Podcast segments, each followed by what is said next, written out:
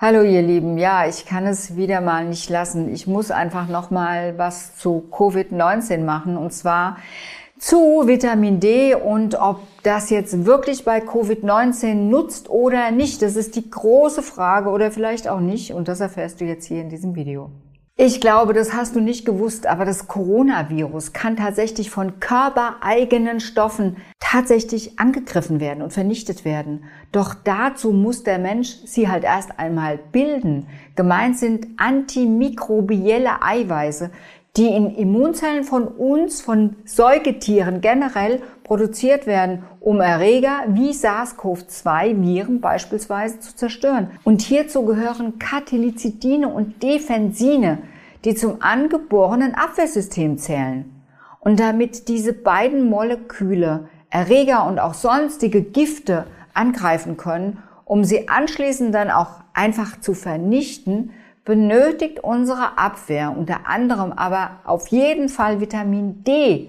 Auch Makrophagen, das sind diese Fresszellen, die krankhafte Keime und Zellen in unserem Körper aufschwören und wortwörtlich diese dann auch auffressen, die benötigen einfach Vitamin D, sonst können die überhaupt nicht aktiv werden. Und auf der anderen Seite hemmt Vitamin D die Reifung von sogenannten dendritischen Zellen, die zu einer Überreaktion des Immunsystems führen können und dadurch zu gefährlichen, auch lebensbedrohlichen Vor Verläufen führen kann, wie wir das ja bei diesen respiratorischen Lungenentzündungen, zum Beispiel bei Covid-19 erleben. Und das wird durch Vitamin D gehemmt. Hast du das verstanden? Das ist mir ganz wichtig. Doch für ganz viele Medien ist Vitamin D ein Allerweltsvitamin und wird auch zudem nicht selten sogar als gefährlich klassifiziert. Tatsache jedoch ist, dass Vitamin D in seiner aktiven Form als Vitamin D3 bezeichnet höchst, höchst wichtig für ein gutes, nämlich regulatorisches Immunsystem ist und ein uraltes Überlebensvitamin oder besser Überlebenshormon, da es nämlich unser Körper selbst bildet und wir es kaum mit der Nahrung aufnehmen können, was nämlich der Definition von Vitamin entsprechen würde. Vitamin D ist als Regulator an ganz vielen Hunderten, wenn nicht sogar Tausenden Genen beteiligt. Also extrem notwendig für die körpereigene Epigenetik, von der du ja von mir auch schon ganz viel gehört hast, die maßgeblich für unseren Gesundheitszustand durch unseren Lebensstil eben beeinflusst werden kann. Eine ganz große Metastudie, die wir im Übrigen unten verlinkt haben, von 2017, zeigt auf, wie wichtig eine ausreichende Versorgung mit diesem Hormonvitamin gerade bei Atemwegsinfektionen ist.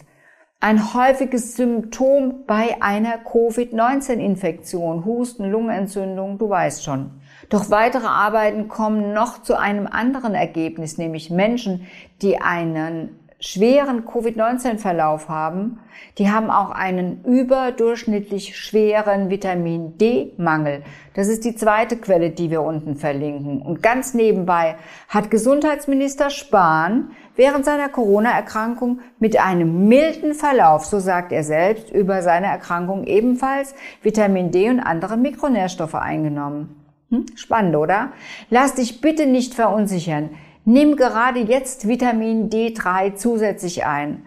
Gerne kannst du auch erst einmal deinen Wert testen lassen. Wenn du aber keinen Arzt findest, der dazu Zeit hat, dann besorg dir ein Testkit aus dem Internet und die Werte da, die sind nämlich recht sicher. Ein guter Wert befindet sich zwischen 40 bis 60 Nanogramm oder zwischen 100 und 150 Millimol. Bei meinen Patienten ist es mir immer ganz wichtig, dass diese Werte sich im oberen Bereich der Normwerte befinden. Und generell solltest du pro 10 Kilo Körpergewicht ungefähr 700 bis 800 internationale Einheiten Vitamin D3 in Form eines Nahrungsergänzungsmittels zu dir nehmen.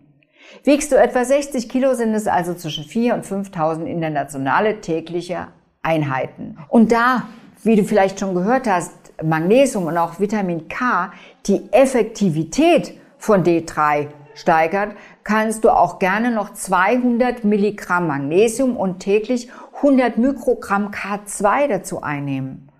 Dass dieses Virus uns noch eine ganze Weile beschäftigen wird, das ist definitiv offensichtlich. dass wir selbst etwas tun können, um zumindest den Verlauf zu mildern. Das sollten wir dankbar annehmen und vor allen Dingen auch umsetzen. Und das ist meine dringende Bitte oder auch Empfehlung an dich. Du entscheidest letzten Endes selbst.